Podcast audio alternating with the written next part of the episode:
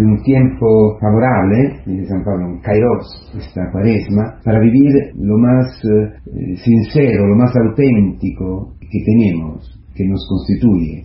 Está en lo secreto, en lo escondido, allí, en el fondo, fondo, fondo de nuestro corazón. Allí, allí, allí tenemos que vivir, que bajar y estar en este tiempo. Decía San León Magno que mm, esta construcción de la iglesia, que es eh, el, sacramento de la Pascua, del misterio pascual de, nuestro Señor Jesucristo, claro que lo hace, que la construye Él. Él, construye la iglesia, pero no utiliza material inanimado, material eh, sin, eh, sin razón y sin corazón, sin voluntad. Por eso la cuaresma es exactamente la vuelta, la conversión a una relación sincera, profunda con Dios, en la parte racional, en la parte em, de, la voluntad, es decir, según la Biblia, el corazón de todos nosotros. Es enchufar otra vez el corazón para colaborar, dice San León Magno, en esta reconstrucción, en esta construcción, en este paso. Es verdad que todo lo hace Dios, lo dice también San Agustín, Dios que te ha creado sin ti, no te va a salvar sin ti. Podemos decir que la cuaresma es un sacramento de la libertad, es como una fiesta de la libertad, es una celebración de la libertad, utilizada según el plan de Dios, la libertad que tiene Dios, que es amar, que es entregarse, que es escoger el bien del otro. Por eso uno, un marido, una mujer puede decir te amo, te quiero, sinceramente, es decir, queriendo y amando el bien del otro, que es Cristo vivo en el otro, y así por el hermano, por todo. Por eso en eso se entienden todas las palabras de, estos, de este día de, ceniza, donde profetas llaman a conversión, no, me, interesa tu ayuno, no me interesa tu liturgias, y, habla concretamente, ¿qué? ¿Qué quiero yo de ti? Tu corazón. ¿Y cómo se ve esto? Si comparte tu pan con el hambriento, si donas tu dinero a quien no tiene, etcétera, ¿no? Si abre tu corazón, siempre en la relación con el otro, pensando en el otro, abierto al otro. Esto es eh, hacer la voluntad de Dios, no quedarse encerrado en, en nosotros mismos. Es muy, muy interesante porque cuanto más bajamos en la intimidad, en este escondido de la cual habla el Señor, que ve Dios, donde se juega nuestra relación con Él, donde se juega nuestra conversión en el corazón, donde se decide por el bien o por el mal, esto nunca se puede quedar allí como una visión intimística, pseudomística, donde yo me, encuentro bien. No, siempre esto tiene una prueba, que se da de verdad la conversión, se da realmente un encuentro con Cristo. Estás utilizando tu razón, tu libertad, tu voluntad, para el bien, orientando, abriéndote a Cristo, eso se ve enseguida en la relación con el hermano. No puedes tener rancores si estás abierto a Cristo. Es imposible, es imposible. Por eso dice aquí la primera lectura de la misa, termina, el Señor siente celo por su tierra. El celo que quema todo, es el fuego de Dios, que quema todo lo que nos impide ser suyo, pero no quema nuestra libertad nos da muchas ocasiones, nos da muchos instrumentos y quita de en medio muchos impedimentos a que nosotros nos convertimos y nos volvemos a Él. Pero no quita nuestra libertad. El celo de Dios, que es impresionante, que nunca se rinde, se queda parado frente a nuestra libertad.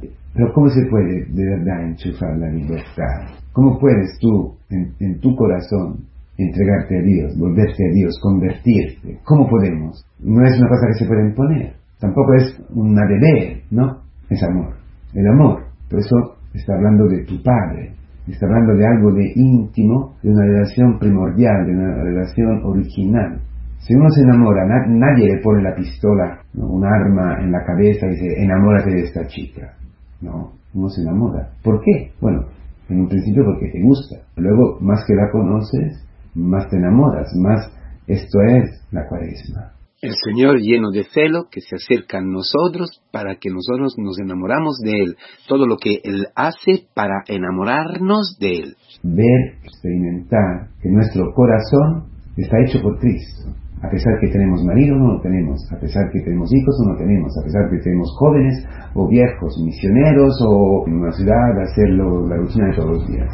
Lo que caracteriza nuestra vida es que estamos hechos por Cristo. Por eso ayuno, limosna y oración no son leyes que hay que cumplir en esta cuaresma para llegar bien a la Pascua como una persona buena, lista para la Pascua. No, porque la Pascua es desde la muerte a la vida. Entonces tú tendrás llegar a la noche de, Pascua descubriendo dónde estás muerto. Es decir, dónde necesitas de Cristo, dónde tu corazón, mi corazón, hecho por Cristo, está viviendo por el demonio, por la carne, por el mundo. Por eso ayuno, limosna y oración nos ayudan a entrar en el profundo de nuestro corazón y a ver que sin comer morimos, que sin dinero nos morimos igual, y que sin hablar y sin escuchar la voz de Dios, su palabra, nos morimos.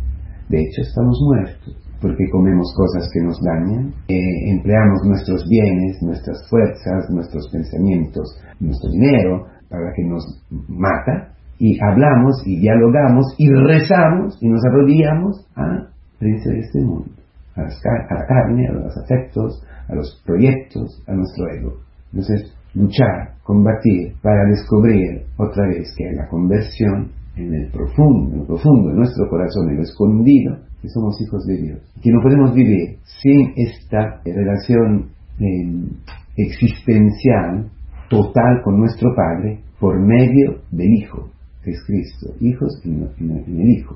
Listo. Pedimos al Señor que su celo de verdad llegue a enchufar en nosotros este deseo, eh, utilizar verdaderamente nuestro corazón, ahí donde estamos incorruptos, ahí donde estamos incorruptos, donde ha bajado el, hijo pródigo, allí volviendo en nosotros mismos, esta es la conversión, y empezar a sentir hambre, como sentía él, el ayuno, y preparar nuestras oraciones como ha preparado el Hijo pródigo. Diré a mi Padre, no soy digno, es decir, un corazón hecho polvo, contrido, un corazón humillado, como el del Hijo pródigo.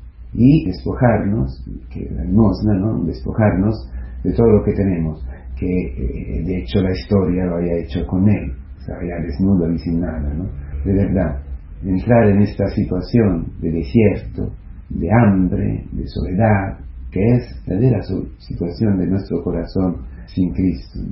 Y descubrir dónde y en qué este año necesitamos conversión para que Cristo venga y se pueda esposar, casar con nosotros la noche de Pascua, llenar allí donde estamos vacíos, eh, resucitarnos ahí donde estamos muertos. Quizás la relación con esta persona, quizás no aceptar esto de nuestra historia, quizás otras cosas ¿no? que el Señor nos ayudará a descubrir. Esta es la conversión.